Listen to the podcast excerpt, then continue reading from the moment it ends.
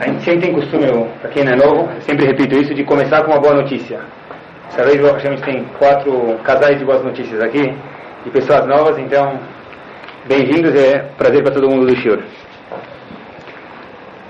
Na semana passada a gente falou um pouquinho da guerra do Iraque que estava acontecendo, eu fiquei com medo que a fita ia ficar um pouco desatualizada, o Shiur ia ficar desatualizado, só que eu vi, não sei se posso falar Baruch Hashem, mas que tudo se manteja igual, e a gente falou um pouco da saída do Egito e Etiat Mitzrayim com a guerra do Iraque, a gente explicou algumas coisas. Quem quiser, a fita está por aí. Queria falar hoje um pouco sobre, sabe que está escrito que 30 dias antes da festa de Pesach se fala um pouquinho sobre a festa. E agora, hoje é Rosh Chodesh, Nissan, então falta talvez duas semanas para a festa, a gente precisa começar a contar um pouquinho sobre a história. Eu estava na dúvida se ia falar da Gadal ou contar da história de Pesach.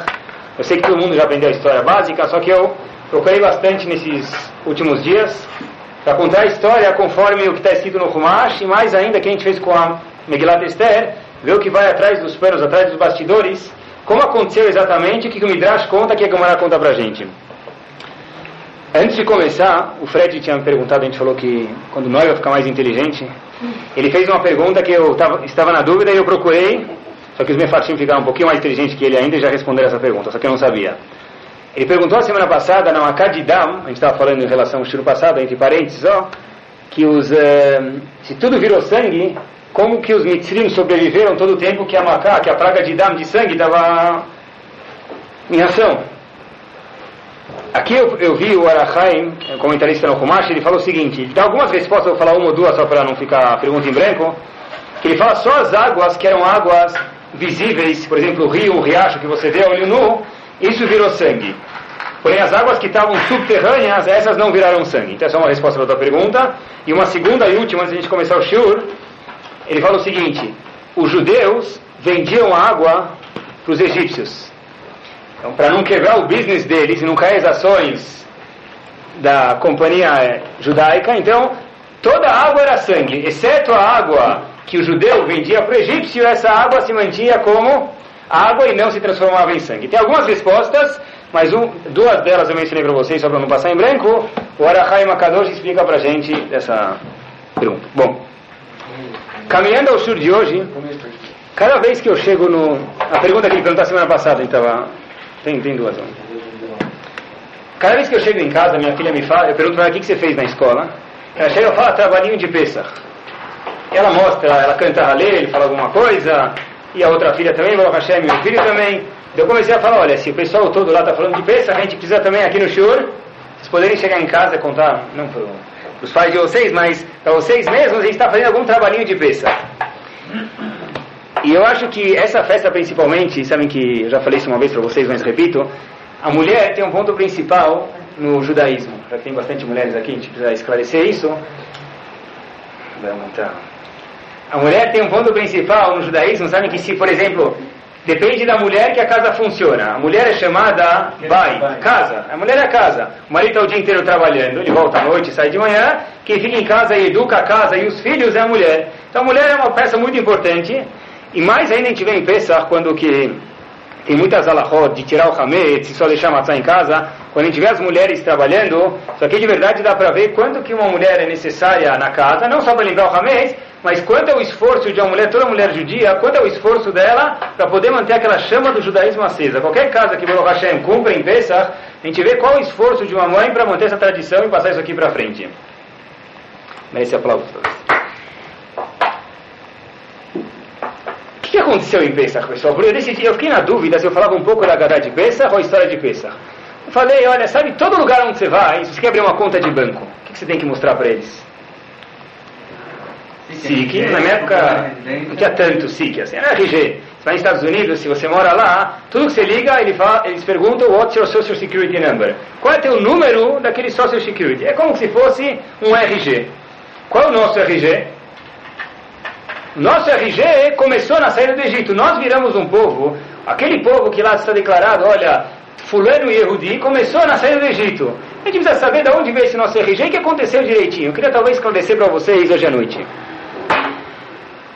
Essa história da saída do Egito é super importante e ela nos leva até a receber a Torá. A gente não vai chegar hoje até lá, mas ela nos leva a receber a Torá, que esse foi o objetivo todo da criação. Eu vou explicar para vocês a história da saída, com alguns midrashim, e eu vou falar desde agora.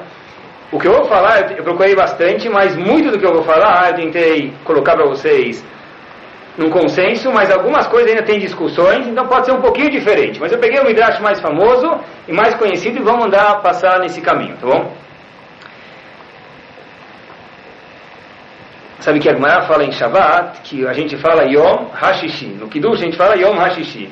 Cada dia a gente fala no, no Chumash de Bereshit, no começo da criação do mundo, tá Yom Sheni, Yom Shlishi, Yom Revi, chega no sexto dia descido Yom Hashishi com, com rei. Esse é o sexto dia. O que é o sexto dia? Esse é o dia que tem. Então a Gemara fala o seguinte, que nesse sexto dia, esse se refere ao dia que os judeus iam receber a Torá, então Hashem falou, Yom Hashishi, nesse sexto dia, se vocês, Eudim, receberem a Torá, ótimo, maravilha, senão o mundo volta, volta a ser o que era, nada. Eu destruo o mundo, ou seja, todo mundo está sendo mantido hoje a cada minuto por causa que tem alguém no mundo estudando Torá. O Gra fala até é que por isso que existe fuso horário. Quando algum judeu aqui no Brasil está dormindo, o outro no Japão, ou Israel, ou na Suíça, onde for, está estudando Torá. Sem um minuto de Torá, o mundo se acaba. Se não tem alguém estudando Torá no mundo, ele se acaba. Então hoje, vocês estão agora mantendo o mundo, temos um sócio de reuniões aqui, pessoas que estão mantendo o mundo. Não estou brincando, é sério. História do mundo começa falando desde a Marishon, teve uma Bul, a Noah, e daí por diante. Primeira pessoa que descobriu Deus foi Avram Avinu. Avram Avinu, a gente mencionou uma vez, nunca teve nenhum rabino. Avram Avinu sozinho começou a olhar para o mundo, Deus deu uma coisa em cima dos ombros chamado cabeça e dentro dela tem cérebro feito para pensar. Abraão Avino começou a pensar de uma forma bem clara, ele tinha uma cabeça muito boa, ele queria chegar a algum lugar correto, então ele viu que quem manda nesse mundo, esse mundo não faz sentido sem ninguém mandar nele. Com certeza tem que ter um Deus aqui. E aí começou a formação do nosso povo. Abraão Avino foi, a gente fala, na Amidah, na reza todo dia, Eloquei Abraão, Eloquei Yitzhak, Eloquei Jacob. O primeiro dos patriarcas é chamado Abraão Avino, ele que semeou a criação de Bnei Israel. Esse processo foi muito lento, até chegar onde a gente vai chegar agora, que tem Bnei Israel, mas foi tudo uma parte do plano de Akadosh Baruch Não teve nada, como a gente vai ver, que sai fora do plano que Hashem fez para a gente. Então vamos começar o seguinte. Antes da saída do Egito, por que a gente entrou no Egito? Por que a gente entrou no Egito? O que a gente foi fazer lá? Hoje em dia tem turismo no Egito, tá, não sei se está tão famoso, mas há tempos atrás tinha turismo no Egito. Mas ninguém vai lá morar sem, sem razão nenhuma. Muito menos um povo e um povo especial que é Ben Israel. Por que a gente foi parar no Egito? O que aconteceu para a gente parar no Egito? E a gente foi parar lá, a gente ficou lá não só brincando, a gente foi lá escravizado e pior, talvez muito se a gente vai ver aqui foi pior do que o que aconteceu na Segunda Guerra Mundial, a gente pode até dizer. A gente ficou lá no Egito para sair e receber a Torá. O que, que, tinha a ver passar nesse túnel que é chamado Egito para receber a Torá? Porque o Egito era tão indispensável para o povo, para ser formado um povo e para ser esse povo que vai chegar no Yom HaShishi, no sexto dia, que é o dia que Deus vai criar o que Deus criou o mundo para ele, a receber a Torá. E sem isso, o mundo inteiro não tem nenhum propósito, nenhum objetivo.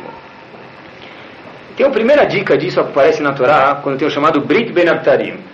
Deus fez um pacto com Abraão Avino. Abraão Avinu não tinha nenhum filho. De repente ele tem um filho chamado Ismael. Só que Abraão começou a perceber, olha, esse filho aí não, não, é justo dele que vai sair o que, eu, que Deus espera de mim. Deus me prometeu que eu vou ter uma grande descendência. Eles vão ser comparados com as estrelas, com o pó da terra, bastante pessoas, um país, uma pessoa, uma nação importante. E eu estou vendo numa forma profética que desse Ismael não vai sair ninguém. Se desse Ismael não vai sair ninguém, não tem nenhum outro filho, estamos numa fria. Já falou, não se preocupa. Você vai ter um filho, vai ser uma nação, e essa nação vai morar na terra de Canaan, que hoje em dia é chamado Israel. Tá bom? O que aconteceu aí? Hashem fala para ele, você vai ter um filho, de repente Abraão Avinu vai lá, ele tem um filho chamado Yitzhak, e dele saiu Jacob, as doze tribos, e nós que estamos aqui hoje. A pergunta essa pergunta, e tem algumas respostas, eu vou falar uma. Por que a gente foi parar no Egito? Essa é a pergunta que a gente está tratando agora. Então, a Gemara, em Nedari, no, Lamed Bet Amudale, fala o seguinte. Por que a gente foi parar no Egito? Tem algumas respostas, eu vou falar uma. Hashem falou o seguinte, olha, vocês vão parar no Israel, e vocês vão ter um povo inteiro que vai chegar lá e vão receber a Torá. Avram, Avram Avinu falou para Deus, Bame Arishena, da onde eu vou saber? Me dá uma prova que nós vamos receber a terra de Israel. Então não a prova. Uma conta que Avram Avinu não estava duvidando de Hashem pedir uma prova. Não é que ele vai lá fazer, fazer que nem hoje em dia ele só vai comprar e vender alguma coisa, ele assinar um cheque, colocar uma coisa de valor lá, falar, olha, estou pegando dinheiro emprestado, deixa minha casa aqui de garantia. Não era assim. Abraão Avinu confiava em Deus. Por que ele falou, me dá, me dá uma prova?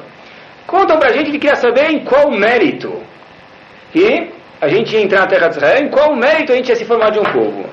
Mas a Gemara conta que dentro de tudo isso tinha um pouquinho, um pingo um pouco de cinzas de falta de imunar de fé em Deus. Ele tinha 99,9% de fé em Deus. Quer dizer, no nível dele era uma coisa gigante, fenomenal, magnífica. Porém, aquele 0,1 que faltava, isso é chamado um pecado. Por quê? Porque Abraão não, devia, não devia duvidar de Deus. Por mais que ele não duvidou, mas no fundo, Deus contou para a gente que tinha um pouquinho de dúvida, e esse pouquinho, essa parte minúscula, uma pessoa tão monumental, tão importante como Abraão Avino, era, uma grande, era um grande erro, entre aspas. Isso fez com que a gente, por causa disso, parasse no Egito. A gente sabe, quando a gente está construindo um prédio, como a gente faz? Se as fundações não são boas, vai, vai parar na Torre de Pisa. Pode ser um prédio ótimo, mas se a fundação não é boa, o primeiro, o segundo, o terceiro andar, até o terceiro andar vai. Depois daí, o que acontece? Quando chega lá em cima, que andar que é? Oitavo? Décimo. Décimo primeiro. Com certeza vai ficar torto, ele vai começar já a bater no prédio do lado, não vai aguentar. Hashem falou a mesma coisa, eu estou construindo um povo, esse povo é eterno, se nas bases do, do, desse, dessa construção desse povo tem algum defeito, isso aqui não está bom. Vamos consertar, vamos erradicar qualquer defeito. Abraão Avinu tinha um defeito pequenininho, minúsculo, fala Gumará. Esse defeito vai fazer com que nós fôssemos para o Egito trabalhar. Tem mais uma ou duas respostas que eu falo para vocês. E tudo junto é um pacote só, como a gente vai ver. Se Bnei Ser tivessem vendo tão bem, fora do Egito, eles iam parar agora onde? Disney, na Suíça. Não tinha Disney, mas vamos falar algum lugar assim que a gente conhece hoje em dia. Eles iam estar vivendo tão confortavelmente, tão bem, com tanto luxo, ser necessário receber a Torá. Deus quis criar, essa é outra resposta, que eles fossem no Egito, para que eles tenham uma necessidade, uma vontade e alguma coisa faltando neles, eles percebam que a Torá pode suprir essas necessidades. E uma terceira e última resposta que a gente vai mencionar hoje é o seguinte. Isso aqui o Uran explica nas Drashot dele, tem um livro, tem um livro ele tem o Drashot, chamado Drashot Aran, nas, nas histórias do Shirim que ele deu, ele falou o seguinte, Deus queria mostrar o cartão de visita dele. Ninguém sabia quem era Deus no mundo. Abraão Avinu conheceu Deus sozinho, mas quantos Abraão Avinos tem no mundo? Poucos. Talvez um só, e um só teve. Então gente falou, preciso mostrar meu cartão de visita. Então, alguma dessas três respostas, ou por algum defeito em Abraão Avinu, vamos falar assim, pequeno, minúsculo, ou porque Deus queria mostrar o cartão de visita dele, ou por último, o que a gente está falando hoje é o seguinte, que se a gente vivesse numa forma de tanto luxo, de tanto conforto, não ia ser necessário mais receber a Torá. Hashem quis colocar a gente numa, numa situação que a gente vê que seja necessário receber a Torá. Bom, aí esse processo de, de ser escravizado tem três estágios. No estágio chega o seguinte: Deus fala para Abraão Avinu o seguinte: Olha, vocês vão morar numa terra que não é de vocês. Quando começou isso? Quem sabe? Yitzhak. Desde Yitzhak, Yitzhak não morava numa terra deles. Hashem só de, deixou Bnei Israel entrar em Israel depois com Moshe Rabbeinu. Até lá, todo mundo que morou em Israel não era parte da, da, da, do nosso povo. A gente não tinha um contrato para morar lá. Então Hashem falou o seguinte, olha, vocês vão morar Be'eretz Olahem. Yitzhak morou lá. Quando nasceu Yitzhak, já começou a contar os 400 anos que eles foram escravizados. A terra não era nossa. Segundo processo é, a gente já saiu morando numa terra que não era nossa, vocês vão ser escravizados. Os judeus chegaram no Egito. Como? Yosef desceu para o Egito, sabe a história? De repente, Yaakov desce com toda a família dele para o Egito. Um dos dois Shvatim. Yaakov ficou com medo, ele falou, vou descer para o Egito agora? Yaakov sabia, era um dos avós, o terceiro e último dos avós, Abraham, Isaac e Yaakov. Ele falou o seguinte, eu sei que quando eu começar a descer para o Egito, lá meu povo vai ser, vai ser escravizado. Por isso o Passuco diz, gadol. O Passuco fala em Parashat Vaigash, não tenha medo de descer para o Egito, porque isso aqui é parte do processo e daí vai sair um grande povo. Tá bom. E o terceiro e último passo disso foi o sofrimento. Então eles saíram, começaram a morar numa terra que não era deles, Yitzhak, primeiro filho, de, filho vamos falar assim, de Abraão. Depois eles foram escravizados e acabaram por último entrando em sofrimentos. Tá bom. Yaakov chegou no Egito e falou o seguinte: onde a gente vai morar no Egito? Que bairro a gente vai morar? Higienópolis, Jardins, onde vai morar? Cairo, Peru, gente vai morar no Egito. Que parte do Egito? Então Abraão e Jacó chegou a falar assim, tem um lugar que eu quero que vocês morem, tem um bairro lá famoso, vamos montar até uma sinagoga lá, chamado Goshen. Mas Goshen era lá no fim do, do, do, cantinho, lá no, bem excluído, um lugar bem, sabe, no fim da, parece Texas, parece Nordeste, no finzinho do Brasil, como se fosse no Brasil, no finzinho do Egito. Por que ele foi morar lá? Contam pra gente, Rahamim, o seguinte, eles queriam, Yaakov queria que Bnei Israel inteiro morasse lá por uma razão. Se todo mundo morar num lugar onde a gente é um pouco excluído dos outros, a gente vai continuar se mantendo como judeus aqui. E se a gente continuar se mantendo como judeu, essa é a única chance para que nós tenhamos salvação. Se a gente começar a morar no meio, aqui no centrão do Egito, o que vai acontecer? Vai começar todo mundo, hoje, aquele que, aquele que andava de peota, com a roupa que eles andavam, vai cortar, aquele que andava de kippah vai tirar, aquele que andava de tipo vai tirar, e aquele e aquela, ia começar muitas modificações, e a gente vai começar a ser que nem eles. E um dos pré-requisitos para ser salvo, que a gente não quer ficar no Egito para sempre, é se sentir a necessidade de ser salvo. Se eu estou bem aqui, o que acontece? Não preciso ser salvo. É? Se eu me sinto aqui bem no Brasil, por exemplo, eu não vejo necessidade de ser salvo. Sabem que pelo menos quatro quintos dos judeus ficaram no Egito e não saíram. Por quê? Por mais que a gente é escravo e tudo, mas todo dia de manhã o padeiro passa com a bicicleta dele, daquela buzinada, ele entrega o jornal pra gente lá embaixo, ele deixa o pãozinho, e de manhã dá pra ligar ver como tá a bolsa, mas tá bom, tem poucos investimentos lá, pouca coisa, mas o que eu tenho eu tô confortável. Sair lá para viajar, para chegar em Israel, no deserto, que é isso? Se você não se sente muito confortável, se você se sente muito confortável, você não tem nenhum estímulo para sair. E a Copa chegou desde o começo e falou: vamos, vamos acabar com esse problema para que nem aconteça. Vamos morar num lugar um pouco mais longe para que a gente não se assimile. Então, errado, então. Por quê? Tomar, a gente olha que mesmo assim então, não adiantou. Não é que eles estavam, tipo, procurando alguma coisa. Tipo, é que eles estavam procurando alguma coisa melhor, porque se eles estivessem procurando, eles estariam no 49. Não, ele, ele fez o máximo, mesmo assim caiu no 40 a gente olha por quê? Nível é, é, de é pureza. É mais da história do povo Sim. de Jamel Então, quer dizer, eles não mereciam nunca ter saído de Israel. Mereciam, se faltar. Não, a gente, tinha, uma, tinha duas mitzvot, a gente vai ver daqui a pouco, dá um, dá um minuto. Alguns minutos. A gente faz uma brachá na Midah e justo, fala justo isso. Que é uma brachá que fala o seguinte: na Midah, etzemach David avdecha merat atzmiach vekarnota no. A gente pede nessa brachá o seguinte: Deus começa a plantar a Yeshua, a plantar a salvação para Bnei Israel. Então eles perguntam o seguinte: Abraham falou o seguinte: começa a plantar Yeshua, em que mérito? Qual a continuação da Abraham? Que Yeshuatecha que vino kolayom. A razão que você, Deus, vai plantar a Yeshua, mesmo que talvez a não tenha muitas mitzvot, é por uma só. Que Yeshuatecha que vino kolayom. Porque a gente espera prontamente a sua redenção. Se eu me sinto confortável aqui, oh, oh, então eu não preciso que Hashem me salva.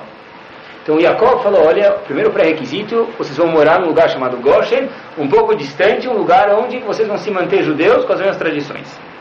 Bom, mesmo assim, está escrito como o Fred mencionou, tem algumas explicações para isso, mas vamos mantendo o nosso caminho aqui, que está escrito que todos os judeus, menos um grupo a gente vai ver daqui a pouco, não fizeram mais Brit Milá no Egito. Eles abandonaram a mitzvah de Brit Milá.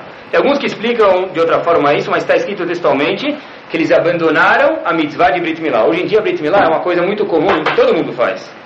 Alguns fazem no hospital, que está errado, não adianta. Quer dizer, não é bom. O certo não é bom, não é horrível. O bom mesmo e a única coisa correta é fazer no hospital, no segundo dia, tem gente que faz cirurgia no hospital. Isso está errado. Tá? O que é certo é fazer o Brit Milá no oitavo dia com o rabino, conforme a Torá obrigou a gente a fazer. Mas tem muitos Yehudim que lá quase todos vão falar assim, abandonaram a mitzvah de Brit Milá, e eles se juntavam, começaram a ir em lugares que a Torá não preza que eles vão. Então aí já começaram a, por mais que tentou proteger e separar eles, Jacó fez o máximo, mas eles ainda começaram a assimilar, como o Fred falou, chegaram no quadrigésimo nono nível de impureza. Bom, mantendo aqui, pessoal, Aí os, os os egípcios, não começaram a fazer tudo isso de uma vez. Eles começaram a tirar as propriedades dos judeus e começaram a fazer coisas lentamente num processo gradativo. Teve algumas coisas que os judeus mantiveram e não abandonaram. Tem dois, três uh, carimbos judaicos que se mantiveram lá. Sabia que todos os judeus se mantiveram com os nomes judaicos. Tinha lá Moishele ou Yosef, todo, cada um, acho que era isso Faradis, talvez só tinha Faradis lá, não? Egito, não sei. Mas em todo caso, pessoal, independente, sem entrar em polêmica agora, eles mantiveram os nomes judaicos e não mudavam. Os cortes de cabelo deles se mantiveram com os judeus e no cemitério não eram, eles não copiavam, eu não sei que, eu não sei o que eles faziam, não sei qual era a moda lá, mas é a moda judaica eles mantinham. E uma última coisa, dentre outras, que eles falaram, é que também as mulheres mantiveram a tzniut, o recato delas, e foram essas três coisas, dentre outras, que salvaram os judeus depois de sair do Egito. De repente, os judeus vão para o Egito e estão morando lá faz bastante tempo. As mulheres começam a dar luz. Você falou que as mulheres é, mantiveram é, tzniut delas. Se eles chegaram, como o Fred falou, no, no pior. No, Muito bem, então pior tem que entender exatamente o que é isso, mas tem algumas coisas que elas mantiveram e não mudaram. Essas coisas não, não, não, mudaram do que elas mantiveram. Tem que dizer que o 40 nível de Tumá não é como a gente pensa, é bastante, mas tem que ser explicado. Então, caso, as mulheres começaram a dar luz e nasciam, tem uma cloquet, mas o Rashi fala que nascia a cada parto, as mulheres vão gostar disso, seis de uma vez. Imagina que bom, né? Seis de uma vez. Quando um foi dormir, o que aconteceu? Os outros cinco já acordaram. Quando uma fralda foi limpa, as outras cinco se usaram. Bom, mas aqui a gente falou que as mulheres, mais uma vez, mostra, as mulheres judaicas quando elas são fortes e o mérito delas. Está escrito que nenhuma mulher perdeu um nenê durante todo o tempo que eles estavam no Egito. Quer dizer, imagina, começou a nascer seis mulheres de uma vez. Tem opiniões que falam até mais, mas para não assustar as mulheres aqui, vamos manter nisso.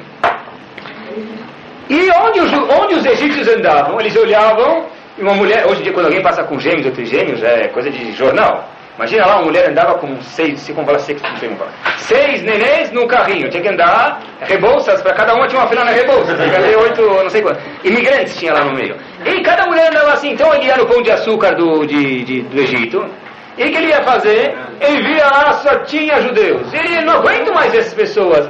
E isso começou a preocupar os egípcios. Olha, está aumentando muito aqui a população judaica. Hoje nós somos donos, amanhã, ou com certeza semana que vem, a gente não vai ter domínio algum, porque a gente só vê essas pessoas aqui, essas quipas ambulantes aqui na nossa frente. Mas eles não usavam que fala, Não, não, não, fala. ilustrando o nosso shur aqui. Bom, de repente, chega um rei chamado Paró, Paró não é o nome dele, a gente vai ver daqui a pouco, Paró é uma posição, um posto, e esse rei tem uma discussão na Gemara, se ele era um novo rei, ou um rei que se fingiu de novo, em todo caso não faz diferença. Esse rei falou, olha, eu sou rei, até hoje quem foi rei aqui no Egito, quem mandava em tudo aqui nas finanças, na política, na economia, era Yosef. Yosef, a gente pode dar um exemplo, o país estava na pior. Yosef é o nosso Lula de hoje em dia, Leavdil. Yosef subiu o país, pessoal. Vamos ver como vai melhorar ainda. Leavdil, Leavdil. Yosef era o grande Yosef. Yosef, ape- apesar de ser um judeu que se manteve à risca, era um Talmud Raham, ele fez subir o Egito lá em cima. O Egito, economicamente, politicamente, financeiramente, estava muito ruim, fome. E de repente chegou lá em cima. O Yosef começou a ficar e você fez o, a gente chegar num posto muito alto. Parou por um lado, está preocupado com os judeus. Por outro lado, o que ele falou? Eu devo a Yosef, eu não posso acabar com esses judeus. Eles são descendentes de Yosef, judeus, não posso fazer. Ele ficou na dúvida, se a gente vai destruir os judeus, gente vai parecer para o pessoal bárbaro, aqueles vikings. E pior ainda também, se a gente começar aí, quantos Eudim tem na rua? Um monte. Se eles começarem a lutar contra a gente, uma guerra civil aí na rua, gente vai perder deles, a gente tem da polícia assim. Então o Paró começou a ficar na dúvida, o que a gente vai fazer com esses Eudim? Começou a aumentar imposto. O imposto de lixo? Ele começou a mandar esses impostos para os Eudim, imposto de lixo, imposto... É, vocês já conhecem, sabe melhor que eu. Né? Bom, aí de repente, sabe de onde veio o nome Paró, por acaso? Paró, letra P e a última letra são P, Resh, Ain, Rei. Paró, a primeira letra é P e a última é Rei. Pé, e do meio sobrará. Paró era uma boca ruim. Paró, pera, ele tinha uma boca ruim, soltava decretos muito ruins contra o Israel.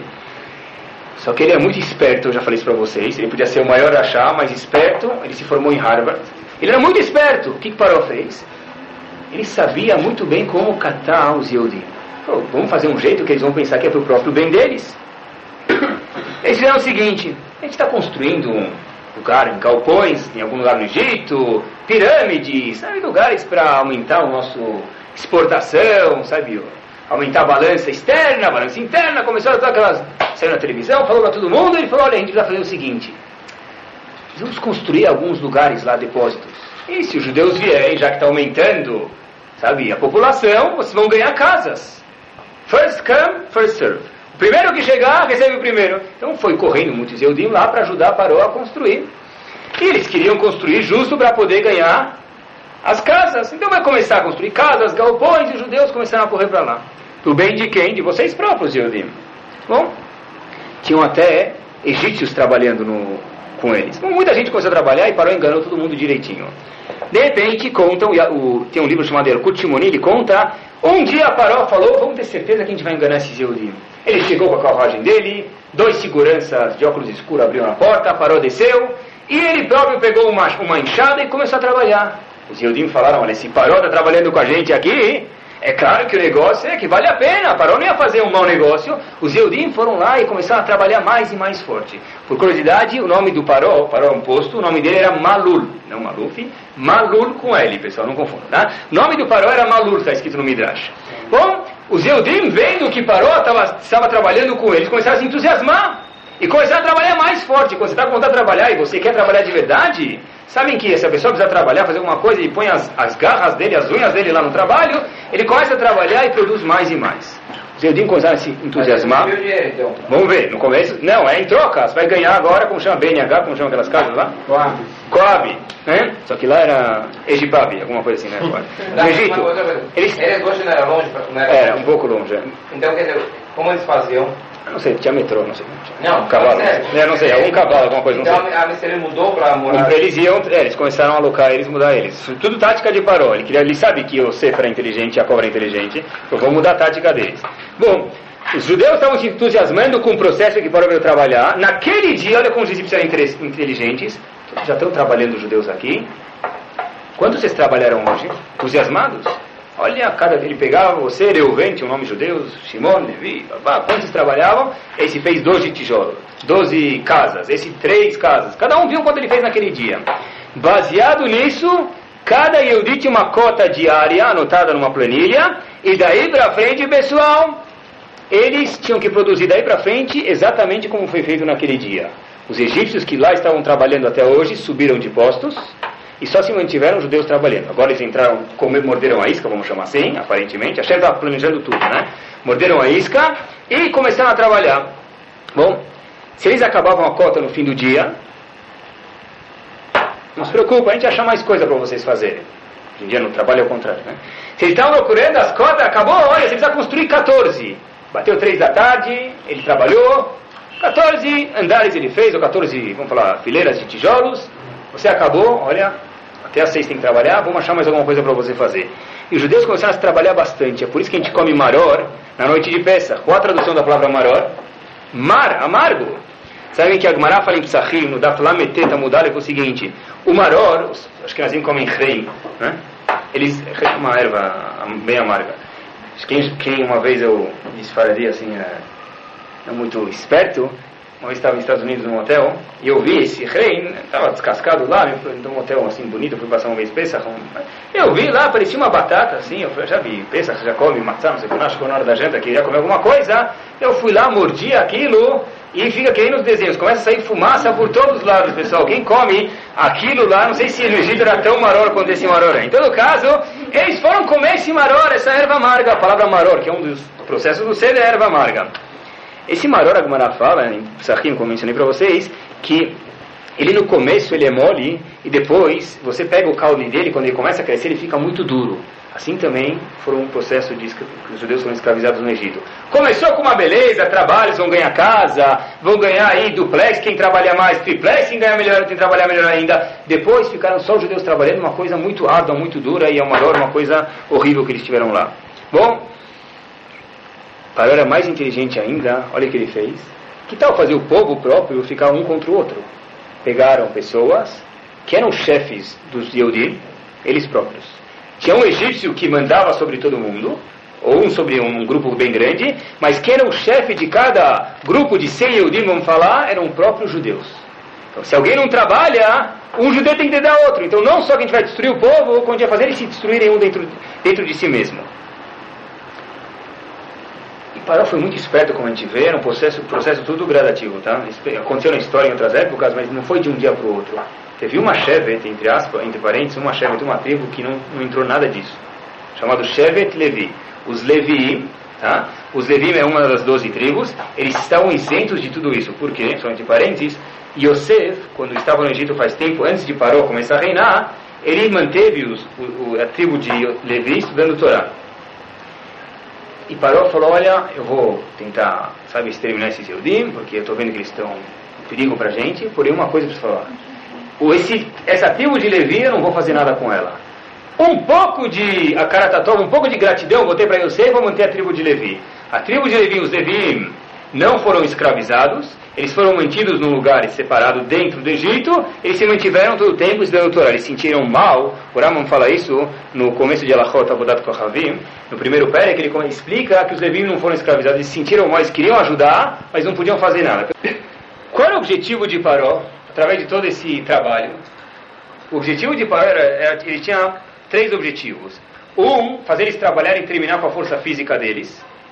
Dois, se a pessoa trabalha muito, ele fica cansado, está escrito na Torá, com Abraão Avino, ele não consegue ter filhos porque ele não tem uma força física, então ele não vai ter filhos, vai ter menos reprodução, não vai mais ter Ben Israel. E por último, em terceiro, Paró queria, como a gente fala em português bem claro, acabar com a moral de Ben Israel.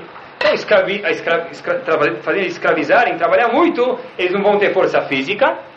Número dois, eles não vão conseguir ter filhos e acabar com a moral. Como? Está escrito que quando eles construíam as pirâmides ou que eles iam construir, eles construíram, e Paró fazia a questão de construir um solo muito ruim. Eles construíam, chegava à noite, acabavam de construir, eles voltavam para casa, dia seguinte eles voltavam, não tinha mais nada lá. Será que a gente chegou no endereço errado? Chegaram aqui no endereço certo, só que a terra estava ruim, a base estava ruim, caiu tudo. Vamos construir tudo de novo, não se preocupa. Eles construíam, esse ficava bom. O segundo que eles construíam, caíam. Então, Paró acabou não só com a força física dele, mas, deles, mas também com aquela força emocional, com toda a moral que a gente falou deles. E Paró falou o seguinte: Não adianta só fazer eles trabalharem mais do que eles podem. Você, coisa bem inteligente, Paró fez. Paró fez os homens fazer trabalho de mulher e mulher de homem. Então, mulher fazer trabalho de homem dá para entender. Isso aqui é trabalho forçado. O homem carrega duas, duas sei lá, 10 quilos em cada mão. Para a mulher carregar 10 quilos em cada mão não é brincadeira. Então elas chegavam com corcundas e dor nas costas, e é um problema. Tudo bem, parou, escravizou as mulheres. Como escravizou os homens e fazia o homem trabalhar uma coisa que a mulher faz.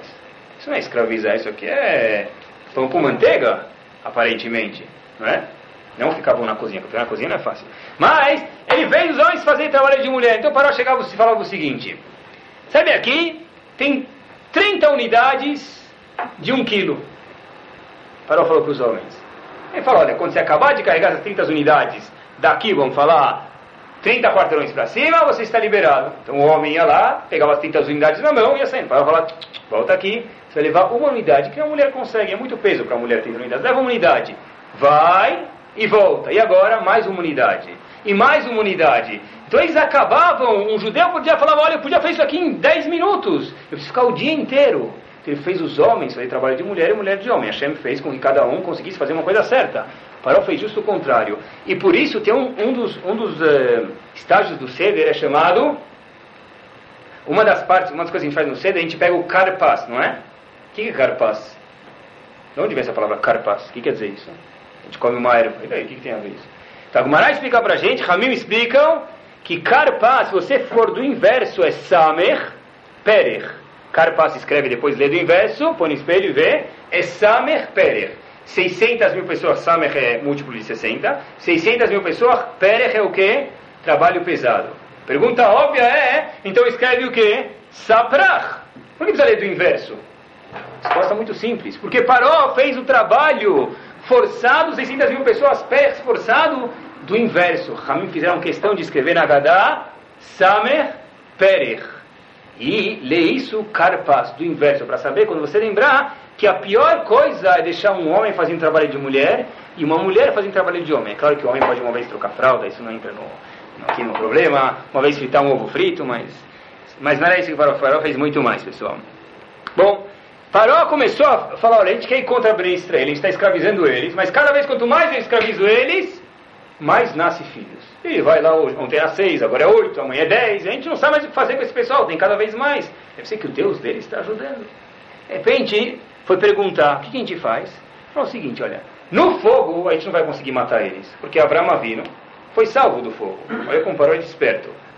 Abraão Avino se matou, teve uma época contra Nimrod, ele falou, olha, eu vou me matar para não fazer idolatria. Ele pulou no fogo.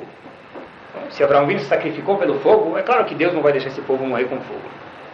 com espada, vamos matar eles na facada, vamos pegar um dia aí, matar todo mundo. Paró falou, não vai dar. O que aconteceu com Yitzhak? Abraão foi matar o filho dele, a queda de Yitzhak.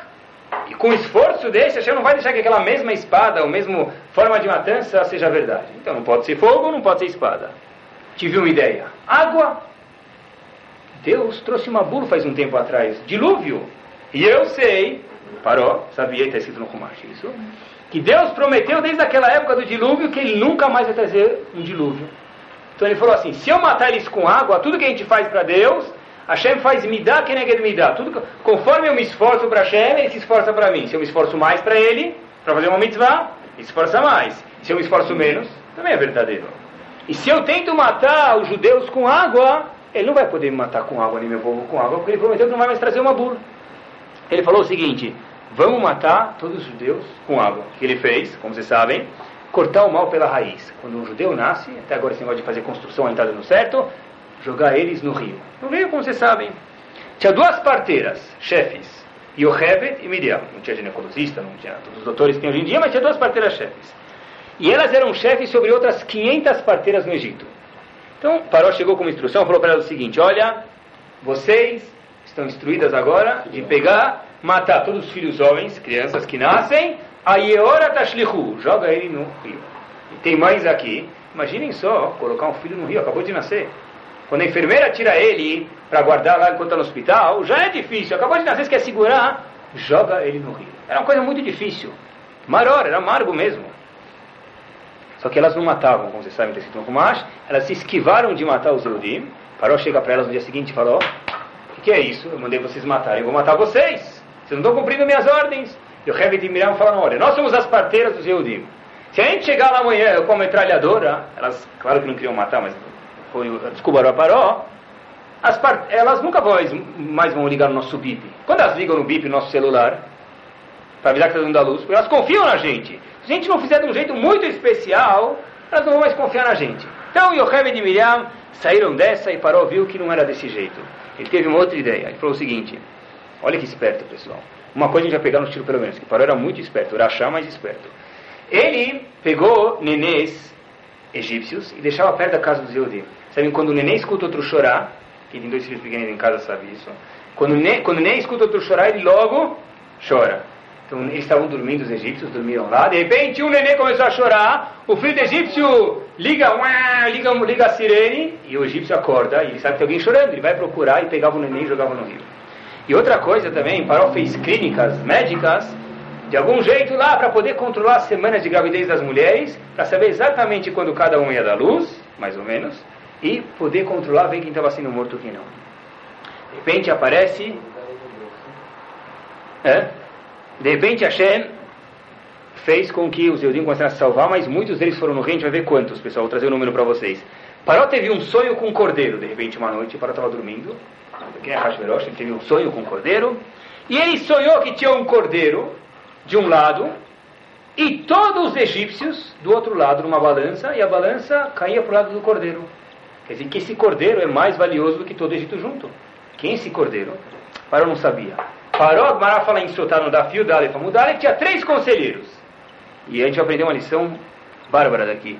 Bilam, Bilam, profeta, Iov e Itro. Paró perguntou para Bilam, o que, que, a gente faz? O que quer dizer esse sonho? Interpreta esse sonho. Um cordeiro de um lado, ele é mais pesado do que todo o Egito. Bilam falou, esse cordeiro é bem Israel. Korbanot, esse cordeiro se refere ao Korban pensa, Korbanot. Mata eles, e aí a balança vai descer para o nosso lado. Tá bom? Iov ficou com medo de Paró, mas ele sabia que Deus ia castigar ele se falasse alguma coisa ruim, ele ficou quieto. Vê o que aconteceu com cada um. E o terceiro e último era chamado Itró. Itró falou: é melhor não mexer com eles, porque se você mexer com eles, eu sei que Deus vai te pegar de volta, como aconteceu na história até hoje. Ele falou para Paró isso. Como interpretar esse sonho? É claro que Paró escutou a Etzá, a dica de quem? Bilam, ele foi lá e matou os judeus. Então olhem só até onde vai, uma lição muito importante, pessoal, as contas de Akadosh Baruch Hu. Bilam falou, mata os judeus, acaba com eles. Bilam, Hashem matou ele, mandou matar os judeus, Hashem matou ele. O terceiro era Itró, falou, poupa os Yehudim, foi corajoso. Hashem pegou, fez que dos descendentes dele saíssem quem? Filhos de Moshe Rabbeinu. A filha de Itro casou com Moshe Rabbeinu, o prêmio dele. Agora o mais fenomenal foi quem? Iov. Iov ficou quieto. Ele fez alguma coisa de errada? Não, ficou quieto, Razito. Sabe qual foi o, o castigo dele? Se vocês pegarem o Nunach, o Sefer Iov, no Tanakh, é o livro talvez mais triste que tem em todo o Nar. Por quê? Porque ele ficou quieto. Quando alguém te pede uma opinião e você sabe que isso está errado, você fica quieto, Hashem fala, por isso você, Iov, vai sofrer sua vida inteira por isso. Iov teve a pior vida possível que alguma pessoa pode ter. Porque ele ficou quieto. Bilam, eu entendo, falou uma coisa feia. Itro ganhou um prêmio porque ele, ele foi, foi bom. Qual o problema de? Quando a pessoa sabe alguma coisa, ele vê alguma coisa, ele fica quieto, isso é gravíssimo. Bom, Paró chegou e falou, tá bom, vamos mandar Mateus Eudim como o Bilam falou. Então ele pegou as mulheres judias e mandou matar todos os Eudim. As mulheres não queriam mandar os filhos no rio. Sabe quantos filhos foram parar no, no Nilo? 600 mil crianças, está escrito no Midrash, foram parar no Nilo.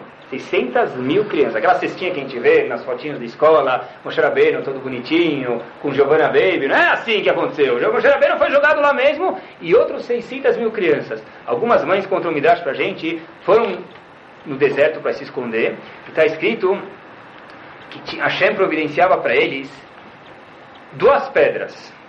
Ou tem gente que fala que eles chupavam um dedo, independente, um jeito ou outro, de uma, de uma delas saía leite, de outra saía mel, e disso os judeus salvaram. Ou seja, aqueles 600 mil judeus que caíam no rio, iam parar em algum lugar, aonde? Junto com aqueles outros judeus que a mãe levava para o deserto, e esses Yehudim, Hashem providenciava que eles tivessem mel e leite, cálcio, para poder se manter se desenvolvendo durante todo o tempo que eles estiveram no Egito. Kumash não conta o que aconteceu com esses Yehudim, o Midrash fala para a gente que não aconteceu absolutamente nada. Eles iam para o rio lá, para pensar que eles iam morrer em alguma das cataratas, mas Hashem fazia um milagre, providenciava para eles, tanto no desenvolvimento físico quanto mental psicológico, eles saíram, está escrito no Midrash, muito bem de lá. Isso aqui está escrito no Midrash Bereshit Rabá. De repente, até agora estavam matando somente os judeus. De repente, os astrólogos falam: olha, tem um problema aqui, uma interferência aqui na no nossa previsão do futuro. E sabem que os egípcios eles eram muito inteligentes e mágicos, eles sabiam tudo do futuro. Não é que nem não é as bolachas chinesas de hoje em dia, você vai ficar muito contente amanhã e se, você, se alguém pisar no teu pé você vai ficar machucado. Tinha coisas muito mais espertas, muito mais inteligentes e muito mais profundas. Tá? Os astrólogos falaram o seguinte, vai ter um dia que vai nascer um, uma pessoa aqui, um egípcio e também judeu, e esse, esse indivíduo vai salvar Bnei Israel. Quem era ele? Moshe Rabbeinu. Só que ele vai apanhar na água. Então Paró falou, o que, que deve ser isso? É, eu não sei se é um Yehudi ou se é um egípcio. Paró chegou e falou, Cola bem, todos os meninos, sejam eles egípcios ou Yehudim, todos os meninos que nasceram naquela época, foram jogados no rio. Só que Paró não sabia o quê? Que aquele egípcio, judeu egípcio, era quem? Moshe Rabbeinu, era um judeu egípcio. Ele apanhou com a água, mas não tinha nada a ver com a água que era jogada no rio. Qual água que era? Mais para frente na história, quando Hashem falou para Moshe Rabbeinu, fala com a pedra, ele bateu na pedra e Hashem castigou ele. Não tinha nada a ver com o rio, mas parou, os astrólogos não compreenderam, falaram, todo mundo vai ser jogado no Nilo. Imagina só quantos judeus e não judeus estavam no rio. Paró fez de tudo para salvar os Yudim, ou acabar com o salvador do Ben que era Moshe Rabbeinu. Onde nasceu e onde foi criado esse salvador? Embaixo do nariz de Paró. A gente tenta mudar os planos de Hashem, fala, quem fala isso para a gente é o Stipler, é impossível. Você, Paró, quis acabar com os Eudim, mandou todo mundo, mesmo o teu povo, foi parar no rio. Você se equivocou. Não só isso, como a gente vai ver um pouco mais para frente, que os próprios Mitzrim criaram, sendo ele Paró, dentro do palácio dele, e Moshe Rabbeinu viveu dentro do palácio dele. Hashem faz coisas que a gente não entende. Se a gente olhar hoje para o mundo, a gente pode começar a ver algumas coisas. Tem uma pessoa que é um grande inimigo de Bnei Israel, Hashem achou uma outra forma de exterminar ele, sim, Bnei Israel tem que se meter no meio da guerra. Hashem não faz milagres no mundo? Infelizmente tem uma guerra, eu sei. Mas Hashem fez coisas com que hoje, hoje em dia está tendo uma guerra, essa guerra Hashem fez, olha, eu vou achar uma outra forma de exterminar aquele país, para que vocês, Eudim, estejam intactos, Bezat Hashem, que isso continue. Bom, Moshe nasceu no dia 7 de Adar do ano calendário judaico 2368, tá? Uns 3.400 anos atrás. 7 de Adar de 2368. De repente, a mãe de Moshe Rabbeinu logo começou a perceber que era um neném especial. Ele nunca chorava. Alguém já viu um neném não chorar? Não chorava. Moshe Rabbeinu era bonitão e não chorava. Ela falou, deve ser um neném especial. Algumas coisas tudo bem, mas não chorar é uma coisa anormal. Moshe Rabbeinu nasceu de seis meses. Os egípcios esperavam que ele nascesse com nove. A mãe dele teve três meses, como vocês sabem, para esconder Moshe Rabbeinu. Onde ela escondeu ele? Está escrito no Midrash também, vocês não sabiam, acho, num buraco subterrâneo embaixo da casa dela. Colocou ele lá embaixo, porque se ele está lá em cima, ele vai chorar uma vez. Ou ele não chorava, mas ele faz alguma coisa que vão descobrir. Os egípcios passavam lá pela frente e vão descobrir. Moshe Rabbeinu ficou três meses, logo que ele nasceu, num buraco subterrâneo embaixo da casa dele. De repente, havia uma filha de Paró, o nome dela era Bátia. Só que esse não era o nome dela de verdade. O nome dela de verdade era Tarmus. Não Bátia, mas Tarmus. Tarmus, Tarmus em árabe. Né?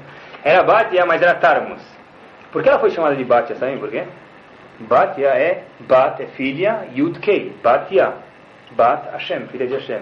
O nome dela era Tarmus, mas Deus falou: olha, se você ajudou a salvar o meu chefe do povo Moshe Rabbeinu, você merece ser chamada de minha filha Batia, filha de Hashem, e para sempre, quando os judeus lerem Shemot, vão ler no Humash, vão contar a história do Egito, vão falar, falar, falar, falar a palavra Batia, que se refere a você, filha de Paró, e vão chamar você filha de Hashem. Tá bom? Bom, Batia foi no Nilo, Moshe Rabbeinu foi jogado lá, não tinha mais o que fazer no nono mês, e ela foi tomar banho. Ela foi no Nilo tomar banho, tinha 30 ajudantes contra o Midrash, ela é filha do Paró, não é brincadeira. Né? Foi com 30 ajudantes. De repente, ela vê um menino que passa lá, todo mundo estava chorando. Ele não chorava. E contam quando Moshe Rabbeinu ficou na Tevá, tinha uma luz. Ela viu uma coisa diferente, ela pegou esse menino. Ela esticou a mão, e a mão dela foi longe, quando foi 30 metros, foi um mês. E ela viu que esse menino, ele estava sem roupa, não, eles eram pequenos, ele estava com Brit Milá. Moshe Rabbeinu já tinha Brit Milá. Então ela falou, ele é ele já nasceu com Brit Milá, tem uma luz, ele não chora, esse menino é um menino especial. Ela pegou ele, Bátia não tinha filho, essa filha de Paró, pegou ele para ser filho dela. Agora, só um segundo, essas 30 mulheres falaram uma coisa que todo mundo devia se perguntar. Quem que decretou que matassem todas as pessoas hoje? Teu pai. Você vai contra o decreto dele? Essas 30 mulheres começaram a falar isso. O Midrash conta pra gente que veio uma lá, Gabriel, pegou as 29 delas, deu uma afogadinha nelas e matou todo mundo. Só deixou uma lá. Por que deixou uma? Não é que ela era tzadek, fala o Midrash. Porque fica mal para a filha de Paró e ela que vai salvar Moshe Rabbeinu, olha até onde vai o respeito que a gente tem com as pessoas. Voltar para casa sem nenhum ajudante. Uma mulher dessa, sabe, tão importante assim, voltar sem ajudante. Então, mesmo que ela falou mal, o Malach Gabriel deixou uma mulher para que bate a bate Paró não voltasse acompanhada para casa. De repente, Moshe Rabbeinu começa a chorar. Quando o neném chora, quem te assume? Se a fralda não está suja, deve ser que está com fome, boa. Aí ela falou, temos que amamentar esse menino. Só que ele não vai se amamentar com qualquer uma. Começou a pegar todas as mulheres que estavam lá. Ele não se amamentava. O Midrash Agmará conta pra gente isso. A mesma boca que vai falar com Deus não vai se amamentar com uma mulher mitzri, uma mulher egípcia. Bom, de repente, chega Moshe Rabbeinu. Esse Moshe Rabbeinu, só entre parênteses de novo, ele tinha 10 nomes, tá? Ele foi chamado de Moshe Rabbeinu porque esse é o nome que Batia deu para ele. E Hashem falou, se você deu esse nome para ele, dos dez nomes que ele tinha, eu vou deixar esse na Torá para que todo mundo se lembre de você, Batia, que você de lá. Para a gente ver quanto vai tudo que, Hashem, a gente faz para Hashem, Hashem dentro. Terminando aqui, continuando só mais um pouquinho. De repente Moshe Rabbeinu foi morar no palácio de Paró. O que, que ele comia lá? O que eles comiam no Egito? Não sei o que eles comiam. Camarão, não sei o que eles comiam. O Shah, que é um dos comentaristas, ele fala sobre, tem comentário na Torá, ele fala que se veio um malá e trouxe comida, trazia todo dia comida para Farol para ele não precisar comer, para Moshe Rabbeinu, desculpa, comer comida tarefa. De repente, tem um fato novo aqui. Farol um dia fez uma festa. E o rei, sem sua coroa, não vale nada. Então ele colocou a coroa na cabeça dele naquela festa. E, de repente, Teve um homem lá que estava sentado lá do lado, chamado Moshe Rabbeinu na festa, filho de Paró, adotivo. Ele pegou a coroa de Paró e colocou na cabeça dele. Bilam falou, Bilam, lembra aquele que deu o conselho para Paró? Falou o seguinte: Ah, esse é o cordeiro. Lembra que você sonhou que tinha um cordeiro que ia acabar com você? Esse é o teu cordeiro. Olha, ele que vai acabar, ele que está de um lado da balança e todo Egito do outro. Ele está acabando, isso é um sinal que ele vai acabar com o teu reino, era verdade. Veio esse mesmo Alar Gabriel e falou, não, como ele se veio como um, como um ministro, começa a falar para Faraó, que isso, ele é uma criança, ele não sabe o que ele está fazendo, começa a entender, sabe, está indo muito além do que pode ser. De repente agora vocês lembram da história, Moshe Rabbeinu de novo foi lá e colocou a mão em uma, numa das pedras da coroa de Paró e tirou. Ele queria tirar. Esse mesmo anjo fez ele, agora vocês conhecem, colocou a mão numa brasa, todo mundo já conhece agora, famoso, e ele colocou na boca e foi daí em diante que ele ficou gago. Sabem por que ele ficou gago, pessoal? Contam que pelo fato que ele foi mamar, se amamentar de uma daquelas mulheres, e ele se amamentou um pouquinho delas, então isso aqui foi uma capará para que ele pudesse falar com a Shekhinah, a mesma boca que se amamentou um pouco de uma mulher mitzri, não pode falar com a Hashem. Então ele ficou gago, queimou a língua para dar capará, para desculpar isso que aconteceu. De repente, Moshe Rabbeinu tinha muitos talentos, ele começou a subir de posto, ele tinha 20 anos de idade, e ele foi um dia para Goshen ver o que estava acontecendo com os Eudim. Os filhos os irmãos dele, Moshe Rabbeinu sabia que ele era judeu. Ele foi para Goshen ver o que estava acontecendo com os irmãos dele. Ele viu o pessoal estava trabalhando muito, e Moshe Rabbeinu, sabem que a coisa que ele mais tinha, a gente falou uma vez, é empatia. Essa é a única característica que está escrita na Torá sobre Moshe Rabbeinu. Ele falou o seguinte, olha, vi você sofrendo, eu gostaria de poder ajudar vocês. Gostaria muito de poder ajudar vocês. De repente, Moshe Rabbeinu é muito inteligente, ele foi para Paró e falou, olha, sabe o que? A gente quer aumentar a produção, todo trabalho, todo trabalhador que trabalha sete dias por semana, não vai trabalhar bem. Primeiro vamos dar aquela hora de almoço para eles. Não tinha décimo terceiro ainda, mas mandou dar hora de almoço. E Paró falou depois o seguinte, olha, mais uma coisa que eu quero falar para você.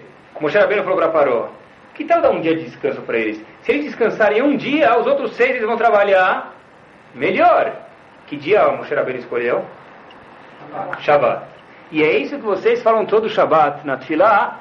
Ismach Moshe Bematanat Helko. Moshe Rabbeinu ficou muito contente, Ismach Sameach, com o presente que ele ganhou, de poder escolher o dia de descanso deles como se fosse o Shabbat. Último episódio, Moshe Rabbeinu, para hoje, Moshe Rabbeinu foi para Goshen, onde os Eudim estavam trabalhando, e ele viu um Eudim chamado Datan apanhando. Ele começou a apanhar de um, de um, de um egípcio. E ele falou para ele o seguinte: Olha, o que está acontecendo aqui? Ele falou: Olha, eu, sabe, esse egípcio pegou minha mulher, seduziu minha mulher hoje de manhã, teve relações com ela, e hoje está me batendo, agora está me batendo. O que eu faço? Moshe Rabbeinu não deu outro, olhou para um lado, olhou para o outro e matou aquele egípcio. A Moshe Rabbeinu, como ele matou o egípcio, ele não era assassino. Pela Torá ele podia matar essa pessoa, porque está escrito toda pessoa que vem te matar, você pode se proteger e matar ele. Ou também que ele teve relações com a mulher dele, isso pela Torá é Hayav Mitah. Logo depois, esse mesmo Datan, preste atenção, que foi salvo por Moshe Rabbeinu, foi visto brigando com outra pessoa chamada Aviram. Datan e Aviram começaram a brigar. Moshe Rabbeinu salvou ontem quem? Datan. De repente Moshe Rabbeinu vê Datan e Aviram brigando e fala para eles, olha, Rasha, lama taquereja. Por que você está batendo no teu irmão? E eles não estavam se batendo, eles só levantaram a mão. Aqui a Gemara aprende, entre parênteses, que um judeu que levanta a mão para outro judeu é chamado Rasha. Mesmo que ele não acertou, tá, desviou, ele mudou de ideia, fez chuva antes, só que é chamado Rasha. Moshe Rabbeinu chama de Rasha. Bom, esse Datan foi salvo ontem, só está vivo hoje, dizer, na história, por causa de Moshe Rabbeinu. Repente, esse mesmo Datan fala para Moshe Rabbeinu, quem é você? Você acha que a gente não sabe? Você é filho adotivo de Paró. Eu vou lá amanhã para Paró dedar que você não é filho dele. Você foi pego lá no rio, eu sei. Nós sabemos que você é filho de uma mulher judia. Eu vou dedar que você matou ontem um egípcio e que você agora é judeu. Esse mesmo Datan, pessoal, olha como a pessoa pode ficar, quando ele fica bravo, ele fica tudo perdido, que foi salvo ontem a vida dele por Moshe Rabbeinu, hoje ele decidiu falar de dar Moshe Rabbeinu. Sabem que quando Moshe, logo que Moshe Rabbeinu escutou isso, ele falou, eu sei agora porque a redenção, a Geulah, tarda a chegar. Porque tem alguém que vai falar Lashonara. E eu procurei, quantas pessoas falam Lashonara lá? Talvez falavam uma vez ou outra, mas quantas pessoas estavam acostumadas a falar Lashonara? Eu procurei no Rumash, o Kliakar fala que só eles dois, só Datan e Aviram, estavam acostumados a falar Lashonara. E por isso, tardou a redenção e até hoje tarda. Pelo fato que dois Yehudim não falaram uma vez ou outra, mas se acostumaram a falar Lashonara. A gente já deu um shiur uma vez sobre isso. Terminando só, prenderam Moshe Rabbeinu. Moshe parou, prendeu ele. Falou, olha, eu descobri quem você é de verdade, teu RG. Prenderam ele. Foram matar Moshe Rabbeinu. pegaram a espada, bateram nele, o pescoço dele ficou como mármore, duro, está escrito como Shaish mármore, e não conseguiram matar Moshe Rabbeinu. Moshe Rabbeinu fugiu, ele tinha agora 27 anos. Ele voltou para o Egito bem mais velho. O que aconteceu nesse meio termo? Parou, Moshe Rabbeinu, dos 27 anos, ele ficou 40 anos num lugar chamado Cush. Ele foi rei de Cush, 40 anos, até que agora, terminando, parou agora, Moshe Rabbeinu estava com 67 anos de idade. Ou seja, Moshe Rabbeinu, pessoal, ser líder de Ben Israel, a gente vê que aqueles filmes lá, que é a maior besteira que existe, porque isso aqui entope toda a cabeça. O pessoal que vê esses filmes acha que a Torá é assim, eles inventam um monte de baboseira no filme, que não é verdade. Tem que tomar cuidado, tá? Mas, tá, eu vejo muitos alunos, infelizmente, acabam vendo alguma coisa e falam, mas Cabino não era assim. Eu falei, como? Está escrito na Torá diferente. Não, mas no filme estava assim. Quem fez o filme? Quem fez o filme? Mr. Hollywood. Ele não sabia nem, nem, nem não sabia nem ler um passuco na Torá. Ele fez o filme da onde por onde. Mas, um pessoal, ser um líder de Ben não é fácil. Mas Moshe Rabbeinu virou o líder que ele foi. Por enquanto, ele, foi, ele ficou preso lá com o Paró. Paró tentou matar ele. Ele fugiu por 40 anos. Enquanto ele virou rei de Midian. A gente vai parar aqui. Bezerra Hashem, semana que vem a gente dá uma continuação. Alguma pergunta? Aí ficou... A gente vai ver depois, teve alguns anos, a gente vai ver que parou, Moshe Rabbeinu ficou preso mais 10 anos pelo próprio sogro dele, Tron, a gente vai ver a semana que vem. É, esses 40 anos ele não casou com a filha dele. Não, esses 40 anos, Moshe Rabbeinu tinha 67 anos, ele ainda nem sabia que existia Itró, assim, né, quer dizer, ele viu, mas quer dizer, ele nunca tinha nenhuma relação, ele não tinha casado ainda com a filha de Itró, que ele eh, não tinha casado com ela. Escondido. Não, porque até a mãe dele conseguiu esconder ele por três meses, que é o nono mês. Quando chegou o nono mês, ela falou, com certeza, já vão me procurar em casa. Eles vão procurar aqui, vão dar um jeito, vão ficar em casa, vão falar, cadê o nenê? Não tem. Como não tem? Se ele dormiu uma noite aqui, vai ver o que acontece. Eles vão descobrir que Moshe Rabbeinu estava lá. Então tiraram ele e jogaram no rio.